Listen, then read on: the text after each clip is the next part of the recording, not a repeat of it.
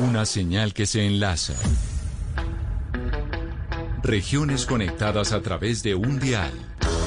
A partir de este momento, Oscar Montes, Ana Cristina Restrepo, Hugo Mario Palomar, Valeria Santos, Gonzalo Lázari, Rodrigo Pombo y Camila Zuluaga analizan y debaten el tema del día. El tema del día. Colombia está al aire.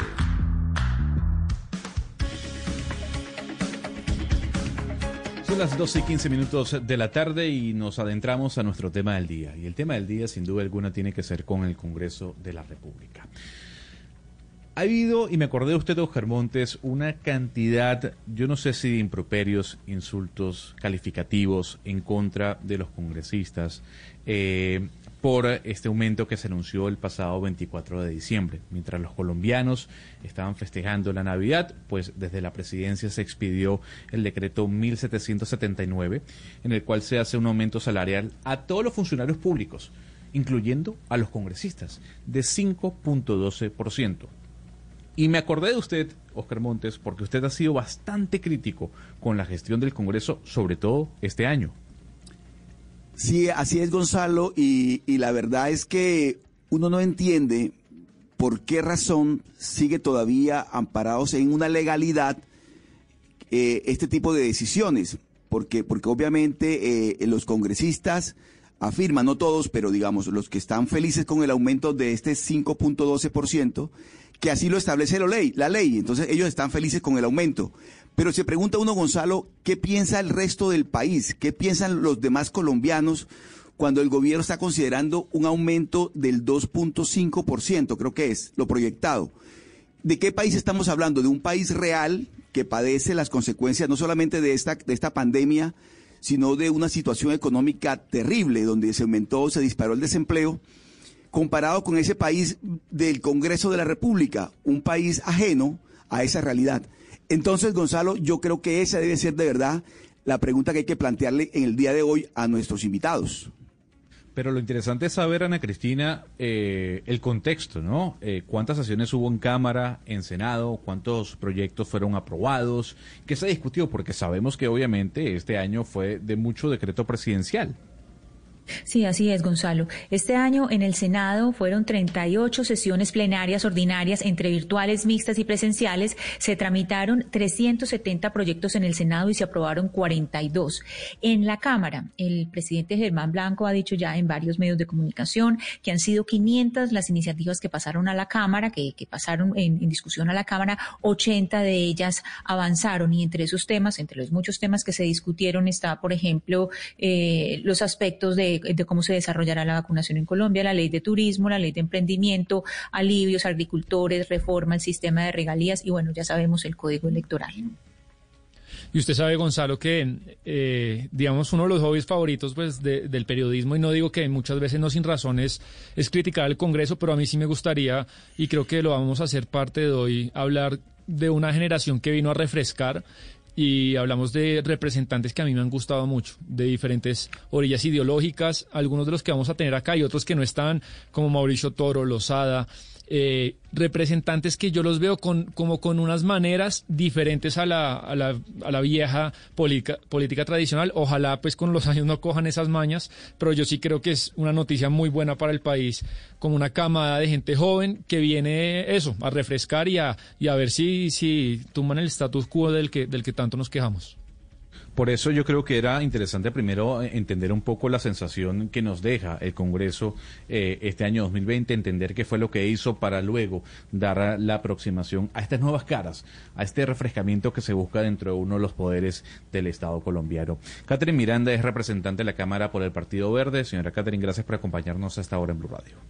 A ustedes muchísimas gracias por la invitación y realmente pertinente el tema del día de hoy. También nos acompaña Juan Fernando Reyes Curi, representante de la Cámara por el Partido Liberal. Gonzalo, buenas tardes a usted, eh, a Sebastián, a todos los oyentes y a mis compañeros, colegas del Congreso. Gracias por la invitación. A esta conversación, este debate o tertulia, como usted lo quiera llamar, también se nos une Gabriel Santos, representante de la Cámara del Centro Democrático. Don Gabriel, gracias por estar con nosotros. Hola, muy buenas tardes para ustedes, para todas las personas que nos oyen en este momento y a mis compañeros. Y para finalizar la lista de nuestros invitados, tenemos a David Racero, representante de la Cámara por la Colombia Humana. Don David, gracias por estar ya de tarde a esta hora en Blue Radio. muy buenas tardes, muchas gracias por la invitación, un cordial saludo a toda la mesa de trabajo, a los oyentes y a los compañeros congresistas de la nueva generación. Pues yo necesito arrancar con el representante Santos, eh, porque es el representante por el partido de gobierno. Eh, y yo quisiera preguntarle, mm, mm, representante Santos, ¿qué le dice al oyente que hasta ahora lo escucha y que sin duda alguna se siente atónito con la decisión del incremento del salario a los congresistas, incluyendo también a todos los funcionarios públicos del Estado colombiano? Pues lo primero es que tienen razón, ¿no? Yo creo que eh, en un momento donde tenemos una destrucción de empleo formal enorme, donde aquellas personas que logran sobrevivir la pandemia son eh, a quienes supuestamente se les va a subir los impuestos en el corto plazo, pues ven que a los funcionarios públicos que son en medio de este escenario las únicas personas que tienen trabajo garantizado, pues que se les va a hacer un aumento eh, tan grande del salario, pues obviamente genera indignación con toda la razón. Yo creo que eh, esto plantea un escenario además muy interesante para la discusión que vamos a tener hoy y es cuál es el papel que tenemos nosotros los congresistas más allá de, de, modificar normas cuando nos aproximamos a problemas eh, como los que ustedes están hoy narrando, porque podemos convertirnos a en quienes tramitamos de manera reflexiva la indignación de lo que estamos oyendo a la ciudadanía, quienes ofrecemos simplemente un desahogo violento a todas las inconformidades de un sistema que por supuesto le ha fallado a la ciudadanía, o B, quienes de alguna forma vemos con preocupación esos problemas, tratamos de plantear soluciones y explicaciones plausibles más allá de esa, de, de, esa irreflexiva presentación de los problemas y, podemos intentar de alguna forma darle eh, soluciones materiales a lo que estamos viendo, pero sin duda que es absolutamente indignante, es uno de esos grandes problemas que, que, vemos eh, se vuelven recurrentes una y otra vez, que no obedecen a una ideología política, sino obedecen más a un sistema político casi que está trucado en contra del ciudadano eh, del común y, espero yo eh, pues esto podamos nosotros tratarlo con la mesura que va a poder ofrecerle una solución material a los ciudadanos que vean que los políticos se comportan de acuerdo a sus intereses y no los intereses propios.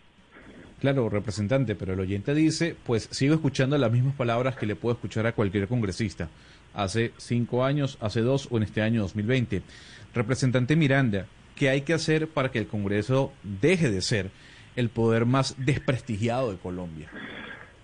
Mira, yo realmente lamento profundamente lo que está pasando en el Congreso, esa deslegitimidad, esa falta de confianza de los ciudadanos hacia hacia sus congresistas, porque nosotros con el representante Racero y otros compañeros desde desde mediados de este año hemos seguido insistiendo de que debemos asistir al Congreso, debemos estar en las sesiones de manera presencial. No es aceptable que todo el país, eh, con, pues digamos, con el argumento de la reactivación económica, esté yendo a sus trabajos, esté saliendo continuamente, pero nosotros no, nos mantenemos en una cuarentena privilegiada y ahora con aumento salarial. Eso realmente es injusto y obviamente desgasta muchísimo, eh, digamos, a la ciudadanía y la confianza que tiene se mina terriblemente. Acá la apuesta realmente es una transformación del Congreso. Hoy en día eh, a ustedes no les gustan muchos congresistas, a mí tampoco, pero eso es reflejo de la ciudadanía, reflejo de la ciudadanía quienes están en el Congreso, en Senado y Cámara, porque se sienten identificados con este tipo de personas. Acá nosotros no podemos, es decir, rasgarnos las vestiduras siempre que se le aumenta el salario a los congresistas, siempre que votan de manera errónea, siempre que votan en contra de la propia ciudadanía, pero elegir simplemente cada cuatro años ese tipo de, ese mismo tipo de personas o le cambiamos el apellido y se eligen a los hijos o a los primos o lo que sea. Yo creo que acá hay una generación que de verdad está buscando eh, transformar el Congreso, está buscando dignificar este papel eh, que es ser congresista desde diferentes orillas. Angélica Lozano hace poco eh, la acribillaron prácticamente en redes sociales porque dijo que Paloma Valencia era una buena congresista.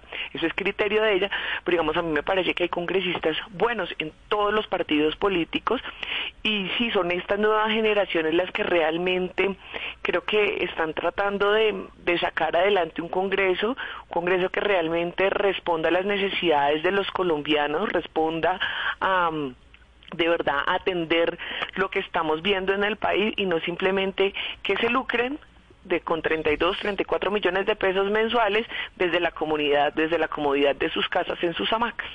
Representante David Racero, eh, usted sabe que el tema del fin de semana ha sido el tema de los salarios de los congresistas, pero yo creo que es equivocado enfocarse solamente en eso. Yo hice, saqué unos números esta mañana, unos números que yo creo que usted debe conocer, y más o menos eh, le contamos a la gente que un congresista le cuesta al Estado mensualmente más o menos entre 90 y 100 millones. El, el sueldo base, la UTL, la camioneta, todo eso de todo lo que tiene un congresista, de toda la música que hay alrededor del congresista, todos los gastos de representación, aparte del sueldo representante, ¿qué usted considera que se puede bajar y qué es lujo, qué es prescindible de todo eso?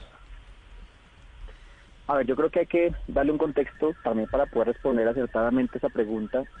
Eh, creo que mm, nosotros podemos hacer un sinnúmero de propuestas que las hemos hecho, las hemos hecho no solamente, por ejemplo, desde la Colombia Humana, la bancada de decentes, hemos propuesto durante este año lo que es congelar lo que se conoce como los gastos de representación, que son alrededor de 14 millones de pesos, dado que en la situación de, eh, de la pandemia y la cuarentena, mayoritariamente los congresistas hemos sesionado en plataformas virtuales, que tal vez esos gastos de representación por su concepto mismo no deberían estarse aplicando en este momento.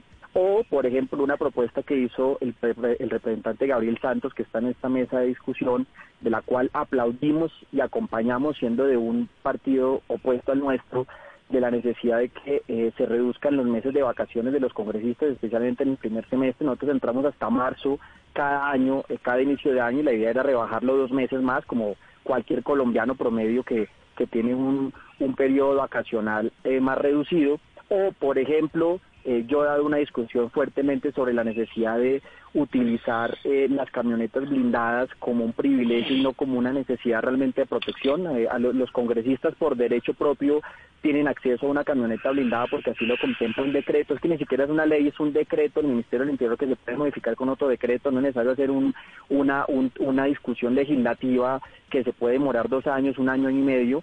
y que las camionetas blindadas deberían dárselas a quienes realmente lo necesitan cualquier colombiano y colombiana, especialmente los líderes sociales que están asesinando los territorios, y no que debe ser utilizado como un Uber privado personal eh, para, para llenarle el ego a los congresistas. Ese es el decreto 648 del 2017. Entonces, un, un, un sinnúmero de, de iniciativas. Pero ¿cuál es la reflexión aquí de fondo? Y solamente me detengo en eso, que no hay voluntad política. Este Congreso ha demostrado una y otra vez que se niega a reformarse a sí mismo que los cambios que apruebo, como en el código electoral, la reforma política de son completamente mínimos y que nosotros le decimos a la ciudadanía, no hay que esperar a que los políticos cambien, sino que hay que cambiarlos a ellos. Cada cierto tiempo, cada semana, el Congreso le da una noticia negativa al país. Si no cogen a uno por pillo, como pasó con el, el senador Purgal del partido de la U, cogen a otro porque, lo ha, estado, porque ha estado siendo investigado, eh, eh, le, dan, le dan a uno eh, muerte política a otro por algún tipo de delito. Este tema de, las, de los privilegios completamente desbordados al colombiano promedio. Aquí necesitamos es un revolcón en el Congreso. Y yo sí lo quiero decir de allá y termino con esto. En el 2022 la gran ciudadanía indignada tiene que canalizar esa indignación en esperanza en las urnas. Necesitamos hacer un revolcón en ese Congreso que se niega a reformarse a sí mismo. Pero, representante Racero, yo voy a tomar la palabra que dijo la representante Miranda sobre, la ciudadanía y cómo la ciudadanía tiene alguna culpa sobre el congresista, llámese como se llame, que está en este momento sesionando en el Congreso. Y le quiero hacer la pregunta al representante Reyes. A ver, representante, a veces y en gran parte de las mm, situaciones se da que fuera de Bogotá, fuera de las grandes ciudades, los votos vienen dados por favores, el famoso tamal, y eso lo sabemos, y sigue pasando cada cuatro años. La pregunta es, usted como la como cara nueva del Congreso, eh, ¿cómo combatir con, con eso? ¿Cómo, ¿Cómo combatir contra, contra ese tamal, contra ese favor por voto? Bueno, yo sí creo, eh, y en eso coincido con la representante Catherine, que el Congreso no es otra cosa sino un reflejo de la sociedad en que vivimos.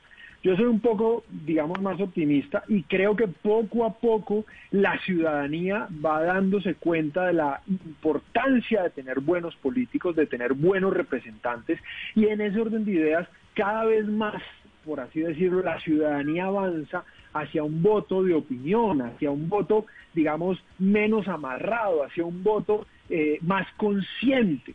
Y yo espero, y en eso coincidimos creo que todos los que hacemos parte de, esta nueva generación, que el Congreso de la República necesita más caras nuevas y, y digamos, más que caras nuevas, más caras, digamos, de personas que representen de verdad a sectores de la ciudadanía que hagan bien su trabajo en el Congreso de la República, que tengan una agenda legislativa, una agenda política y no solamente que tengan una agenda, digamos, guiada por lo que les dice el gobierno. Y en ese sentido, pues necesitamos entonces que eh, más eh, congresistas eh, y más políticos en general hagamos muy bien la tarea en donde eh, eh, en donde nos elijan, sea en, los territorios y por supuesto en el Congreso de la República. Es importante ahorita en la discusión, por supuesto, eh, del salario que ustedes estaban planteando, y en eso creo que también coincidimos todos, no se justifica que tengamos una pues un salario que se nos reajuste un salario que se nos incremente un salario que ya de por sí es bastante elevado. Pero representante. Y eso y eso se hace necesario reformarlo por supuesto. Para eso hay que hacer una reforma constitucional, que creo que, lo que los que estamos aquí estamos dispuestos a dar esa, esa tarea, esa, esa pelea de dar esa reforma constitucional y también de acompañar eh, en la propuesta del representante Gabriel Santos de tener menos meses de receso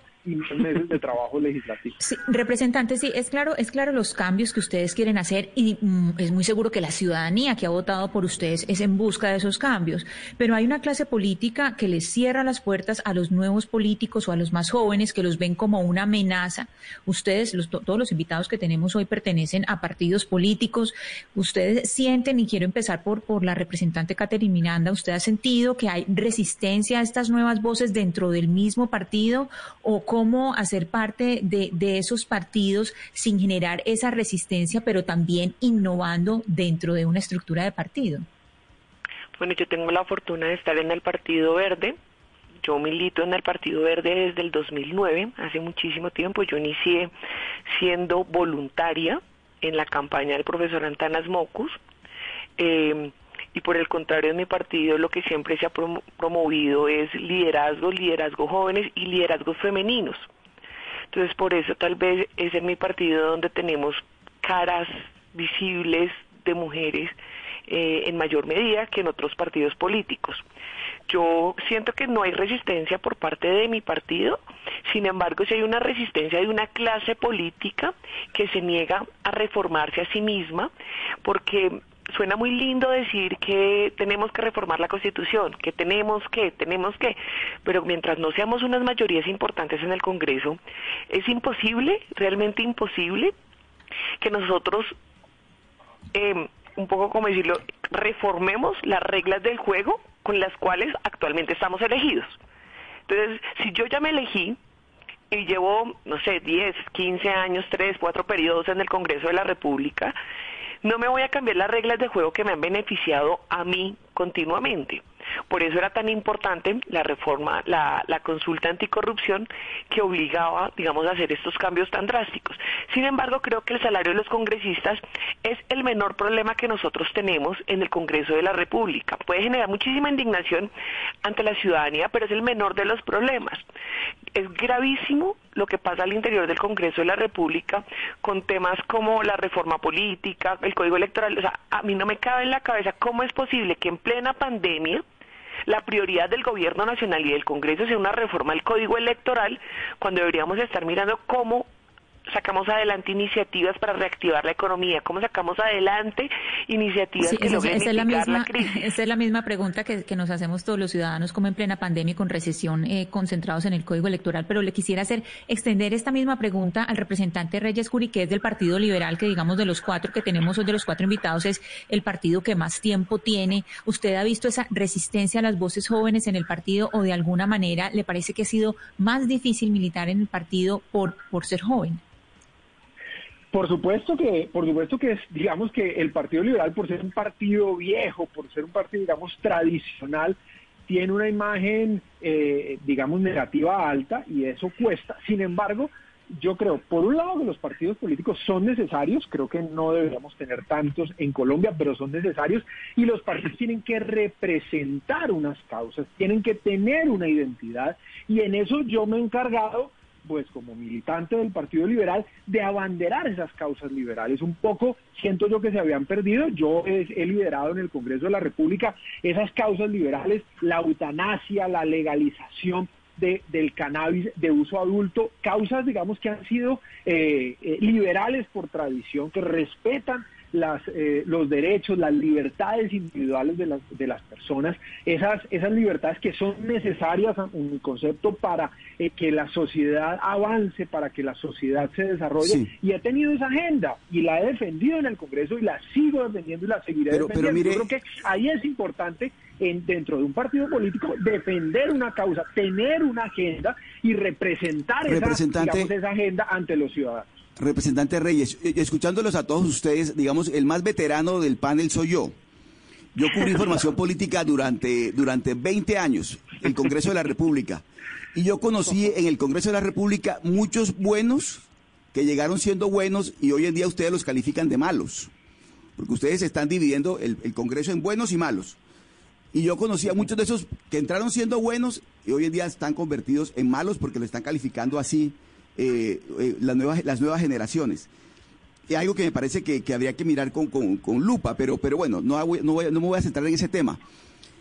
Concretamente, eh, la, pregunta es esta. ¿Ustedes qué van a hacer? Cada uno de ustedes, y la respuesta tiene que ser muy corta y muy breve. Con el aumento, porque hay que tener gestos también con las personas, con los oyentes.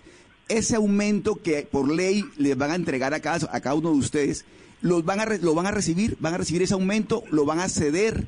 ¿Lo van a donar? ¿Qué van a hacer con el aumento? Catherine.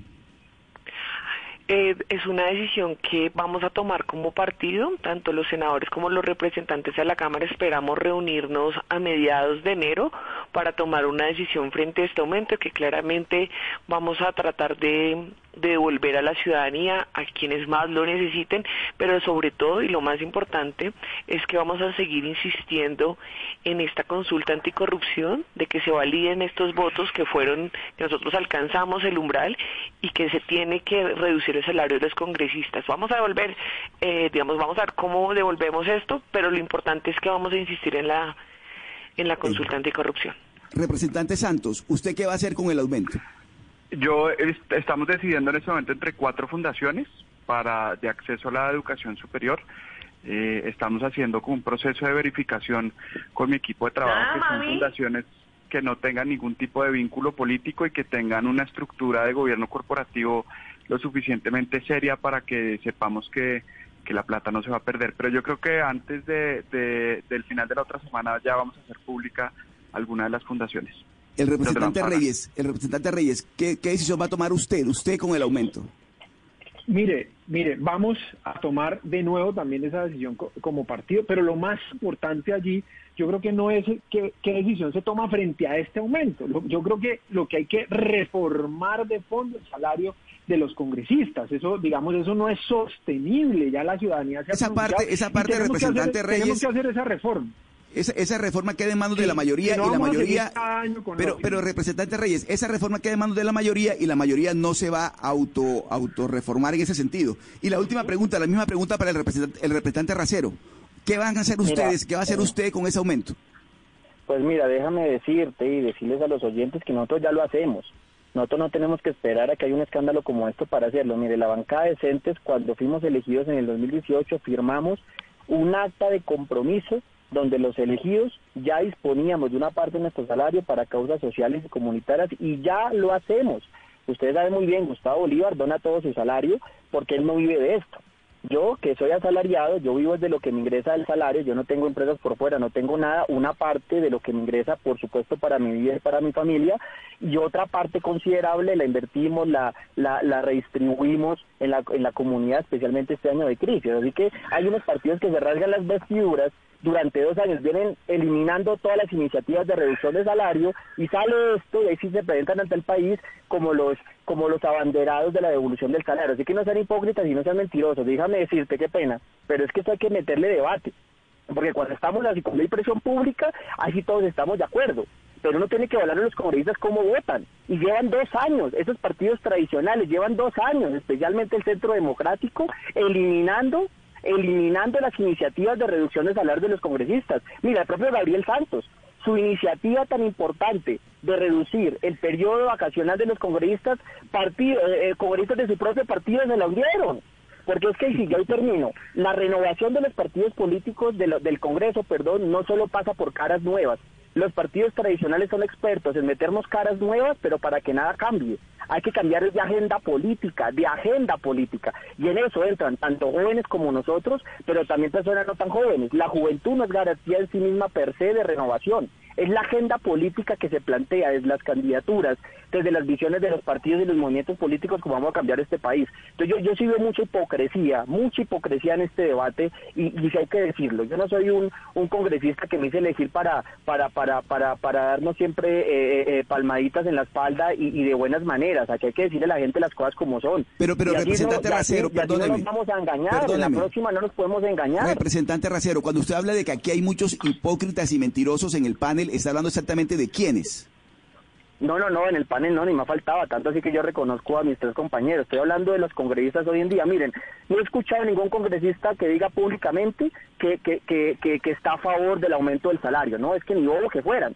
¿Qué congresista te va a decir públicamente que está que está en contra de que le bajen el salario o que está en contra de eh, que está en contra de la lucha contra la corrupción? Ah, no, en campaña sí se presentan como los adalí, los abanderados y cuando llegan al Congreso, y eso es lo que tiene que hacer la ciudadanía, la veeduría de realmente cómo votan, es que es en la votación como se evidencia realmente cuál es el interés de los congresistas y de los partidos políticos.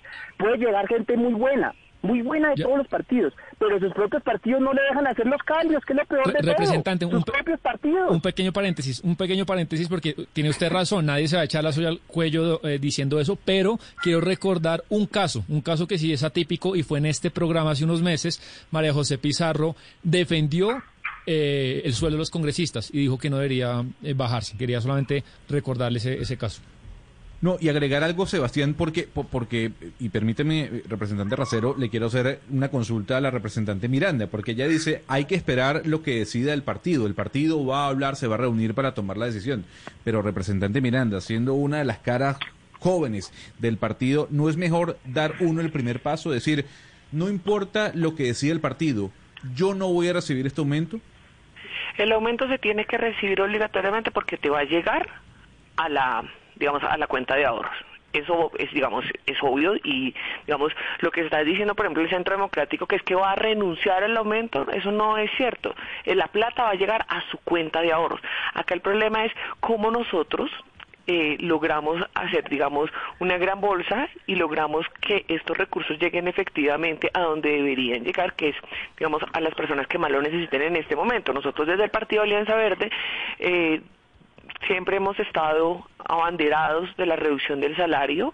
Cuando esta discusión se dio en el mes de junio, fuimos de las primeras voces en salir a decirle al presidente Duque que por favor no incrementar el salario, dada la situación que estaba viviendo el país.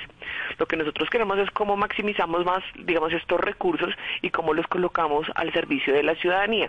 Por eso es una decisión que Ahorita no podemos tomarla porque la mayoría de congresistas o no están o no o están ocupados en otras cosas, pero lo que se definió es que a mediados de, de enero aproximadamente tomábamos la decisión a qué fundación o dónde nosotros invertíamos el dinero. Mi sugerencia al interior del Partido Verde es que nosotros canalizáramos estos recursos para que la capacitación de mujeres y que más mujeres llegaran a cargos de elección popular, eh, un poco para, para ayudar a, que más personas jóvenes, nuevas caras y buenas lleguen a, al, al Congreso el próximo en dos años. Representante de Santos, más allá del tema de los salarios, que los salarios son monedas al lado de las grandes reformas del país, pues ustedes acá piensan muy diferentes, son ideológicamente muy diferentes, pero hay unas reformas que el país lleva pidiendo, gran parte de la opinión lleva pidiendo décadas, la reforma fiscal, tributaria, pensional, eh, laboral, no creo que todos estemos de acuerdo, pero digamos que laboral.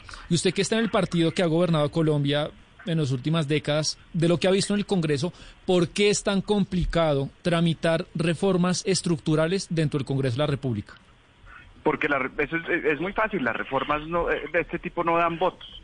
Eh, yo creo que Colombia tiene una discusión pública eh, muy particular y es una discusión de incumbentes, eh, donde usualmente hay muy pocos intereses sobre representados en todos los temas que usted acaba de decir.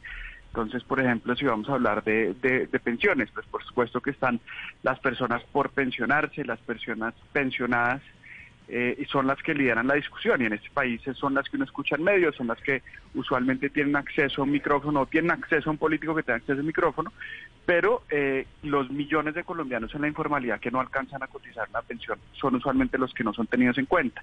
Los millones de colombianos en la informalidad que son incapaces de, por, el sistema político y económico que tenemos de acceder a un salario mínimo nunca son tenidos en cuenta.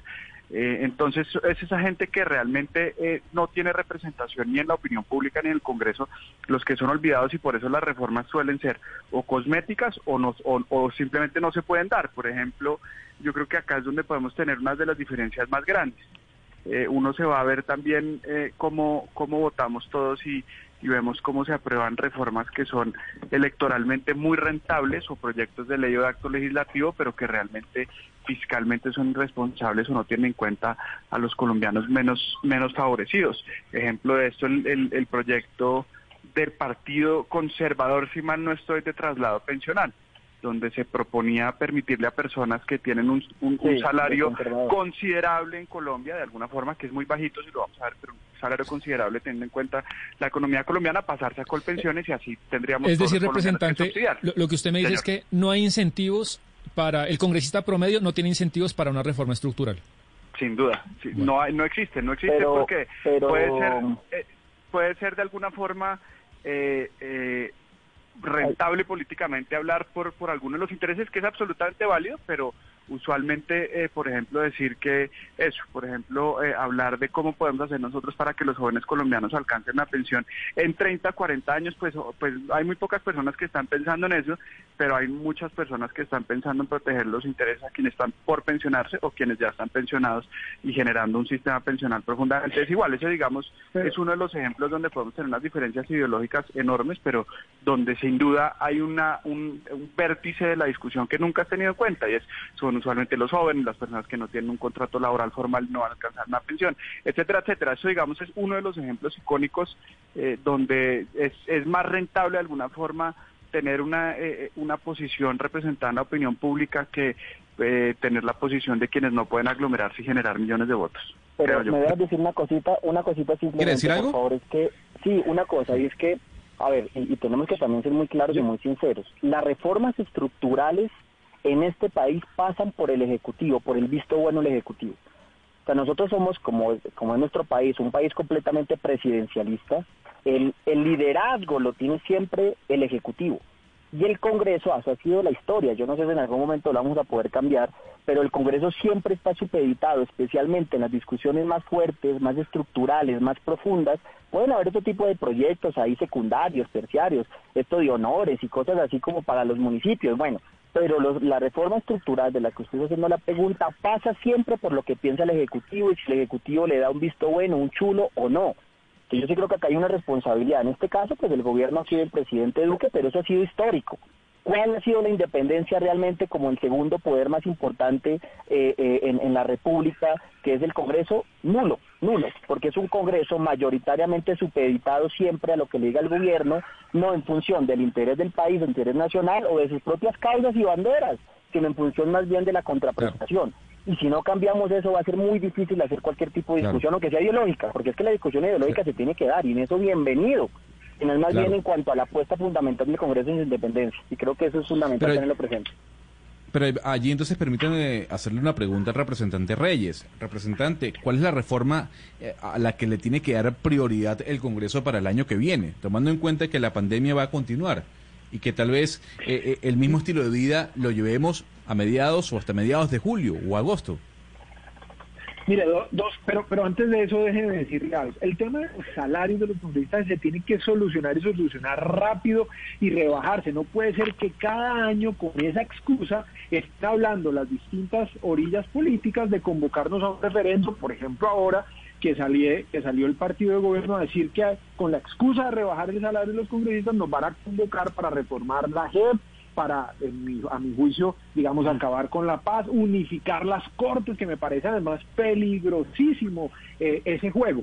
Y para contestar su pregunta, por supuesto que yo creo que hay que avanzar, y ya lo hemos dicho aquí, en una, en el tema de la reforma pensional, yo creo que eso hay que hablarlo el, Congreso se tiene que eh, encargar de ese tema pensional, pero también lo que siempre se ha hablado y nunca se ha dado, una reforma tributaria estructural, no a medias, no por parches, no con pañitos de agua tibia, sino una reforma tributaria de fondo, completa. Y por supuesto, lo tercero, lo que yo he venido insistiendo, en el tema de las libertades. El Congreso de la República tiene que avanzar en los temas de las libertades y en los que están avanzando además otros países, la eutanasia y en la reforma en el tema de cannabis pero, pero que le está dando una, una, una reforma importante, una, una, un potencial importante a otros países en esta reactivación eh, económica. Pero mire, mire representante, representante Reyes, eh, y, y, aprovecho para preguntarle también a, a los compañeros del panel. ¿Usted sí cree que este Congreso va a llevar a cabo una reforma tributaria estructural, como ustedes la están considerando, en un año electoral, en un año preelectoral como el próximo año? ¿Usted sí cree que va a haber congresista? ¿Usted cree? Por supuesto, yo pensaría que no. Por eso le pregunto a ustedes. ¿Y entonces de qué estamos hablando? Si, si, usted me permite una ejemplificación de estos temas que yo creo que nos divide y nos genera eh, un problema enorme. Yo creo que eh, acá hay dos representantes a quienes además reconozco públicamente por su por su trabajo y su empeño en tener una Colombia más justa. Eh, pues son los abanderados, por ejemplo, de, la lucha en contra de las grandes exenciones tributarias en Colombia, ¿no? Que yo creo que es un, es, un debate justo que se debe dar de por qué no, Colombia no está recogiendo la cantidad de impuestos que debería. Pero nos vamos a una de esas discusiones estructurales y vemos que una de las exenciones más grandes es el IVA, que los ricos, los colombianos ricos, de cada 100 pesos eh, que, se, que se generan por el beneficio tributario a no tener IVA a la canasta familiar, pues los que se están beneficiando son los ricos en un 24%, los pobres en un 4%. Ahí tenemos una reforma tributaria para generar 15 billones de pesos para gastar en, eh, para invertir en gasto social. Ya Colombia y sobre todo Bogotá tenemos la ejemplificación de cómo hay transferencias monetarias directas por medio de, del, programa de ingreso solidario donde se devolvió la plata de manera inmediata a los colombianos más vulnerables. Entonces, ahora, ¿quién va a decir en, en un año electoral que es rentable de alguna forma volver a tener un IVA generalizado para poder devolvérselo a los hogares más pobres y generarle al gobierno colombiano 15 billones de pesos eh, en, eh, en, gasto social efectivo desde el día uno del recaudo. Pues nadie, por supuesto. ¿Quién va a decir eso? Ya el, cuando el gobierno lo propuso, incluso el Partido Liberal, me acuerdo que llenó eh, varias ciudades de vallas, de no al IVA, no al IVA, no al IVA cuando no le dicen la verdad a los colombianos es que están protegiendo los intereses de los colombianos más ricos porque el IVA a la canasta familiar eh, sin duda que es el, gran beneficio a los ricos colombianos para que eviten pagar impuestos. Y es que hemos hablado toda esta hora de reformas estructurales y representante Miranda, me va a decir algunos si, si hablo mal por ustedes, pero creo que los cuatro están de acuerdo con la legalización al menos del cannabis. Y creo que los cuatro están de acuerdo en hacer, esa reforma, pues que, es polémica, pero que muchos pensamos que es necesaria. ¿Ustedes ven factible? ¿Usted se siente, junto a estos tres compañeros suyos, se siente parte de esa generación que puede llegar al Congreso a hacer esa reforma que sería un cambio histórico en el país? ¿Cómo ese ambiente para el futuro? Sí, Sebastián, efectivamente los cuatro somos, eh, digamos, estamos a favor de, la legalización del cannabis. De hecho, yo fui la persona que demandó el decreto del presidente Iván Duque con el objetivo de que no pudiesen decomisar la dosis mínima en el espacio público de las personas consumidoras. Considero que hay que apostarle digamos, a esta legalización, si nosotros realmente queremos aumentar esa base tributaria, deberíamos estar pensando también en la legalización de la marihuana. Pero adicionalmente los muertos que nos ahorraríamos eh, serían enormes. Dos, frente al tema de la reforma tributaria que hablaban ustedes, yo considero que es absolutamente necesaria, pero no colocándole IVA a la canasta familiar. Eh, ese es un cuento que nos están metiendo ahorita, que es que ahora los ricos están beneficiando de la canasta familiar y que deberían pagar 15. porque no hablamos de las exenciones que tienen las grandes empresas en este país y que deberían estar tributando? ¿Por qué siempre le queremos meter la mano al bolsillo a la clase media y a la clase baja para salvar los problemas? ¿Por qué el gobierno no fue capaz de decirle al Congreso de la República y al país cuando estuvo pidiendo eh, este dinero, este cupo de endeudamiento adicional, que eso iba a pagarse con una reforma tributaria metiéndole IVA a la canasta familiar. Allí no fueron capaces de decirlo. Le dijeron, no, yo le pregunté directamente al ministro, ministro, ¿usted va a hacer eso? No, no se está pensando en una reforma tributaria, reforma tributaria que nos van a meter ahorita en marzo, que va a tocar la canasta familiar y que suena muy lindo decir que se va a devolver la plata a algunas familias. Eso en la vida real no es cierto, porque muchas de las personas en este país que están aguantando, no, eso no está pasando. ¿Cuántas personas, cuántas personas están? no, es cierto, no es cierto. No es cierto, Gabriel. Gabriel, no es cierto. ¿Cuántas personas han, logrado? ¿Cuántas personas ni siquiera están en ese programa? ¿Cuántas personas ni siquiera tienen la función de estar en ese programa? ah, y a esas personas son las que le vamos, o sea, no le estamos ayudando nada, pero sí les vamos a meter IVA a la leche, IVA a los huevos, IVA a la carne. Eso es lo que no es correcto. Ya, tienen, muchos de los productos que, que tú mencionas ya tienen, pero eh, la matemática es absolutamente demoledora. Eso ya está aprobado, digamos, no es un invento, es, es decir, ¿por qué tú, que ya todos los colombianos conocen tu salario, el día de mañana, cuando salgas hacer un mercado porque tú te tienes que beneficiar de no pagar IVA en la carne, el huevo, el pan, tú o cualquiera de los cuatro que estamos. Esa es una de las cosas que yo no entiendo. Yo entiendo que se lo damos a una persona vulnerable que tiene un ingreso tan pequeño y tan marginal que eso genera una diferencia entre comer y no. Y esa es a la gente a la que le tiene que llegar el Estado con un programa que ya está demostrando que se puede hacer. Pero el hecho de que una persona que se gane 34 millones de pesos el día de mañana vaya a comprar un kilo de carne y una cubeta de huevos y no pague IVA por eso, me parece absolutamente infame. La cifra está, la cifra está más que estudiada. 15 billones de pesos. 15 billones de pesos. Eso es más que aumentar el ¿Y por qué no hablamos de exenciones? También, de quitarle las exenciones a las empresas que estamos hablando de más de 40, 50 billones de pesos. Lo, lo, bonito de esto es que una cosa no significa que no podamos discutir de la otra, porque a mí no hay nada que me parezca más gravoso que las exenciones que se le dan a las grandes empresas en Colombia, que no generen ningún tipo de productividad. Yo estoy de acuerdo con que el Estado colombiano debe representante, reducir Representante, discúlpeme, pero yo creo que, representante, discúlpeme, lo interrumpo, pero, pero yo creo que el ejemplo de los 34 34 millones no vale ahí, porque es que las personas en Colombia que se ganan 34 millones de pesos es poquísima. Es decir, ese, ese ejemplo, para meter el. Es un ejemplo, pero, pero es un ejemplo que, que, que, no llega a ser ni el 0.001%, no es representativo. O sea, como ejemplo. Claro, no pero los colombianos ricos, el, el, el 1% colombiano se beneficia al 24% de esa exención. Está, eh, eh, eh, es decir, el, el nivel de ingreso eh, no tiene nada que ver, era por poner un ejemplo de alguna forma para que la gente que lo está escuchando lo entendiera.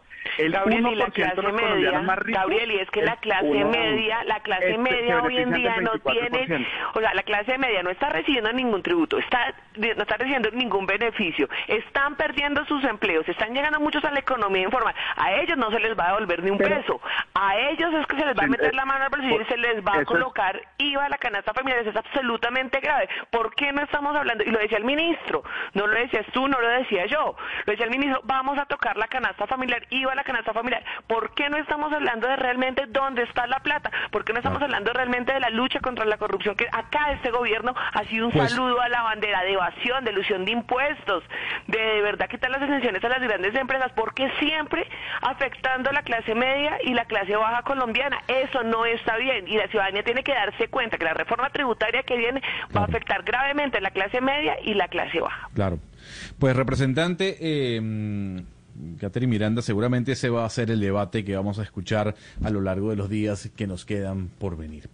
Lo cierto del caso es que le agradecemos a los cuatro representantes, Catherine Miranda, representante de la Cámara por el Partido Verde, Juan Fernando Reyes, representante de la Cámara por el Partido Liberal, Gabriel Santos, representante de la Cámara por el Centro Democrático y también a representante David Racero eh, a la Cámara también por la Colombia Humana. A los cuatro, muchísimas gracias por este gran debate, sin duda alguna, las nuevas caras de este Congreso que ha sido tan señalado a lo largo de de mucho tiempo. Son las 12 y 59 minutos con 30 segundos. Nosotros nos despedimos para darle paso a nuestros compañeros de Meridiano Blue. Nos escuchamos mañana nuevamente a las 10 y 30 de la mañana.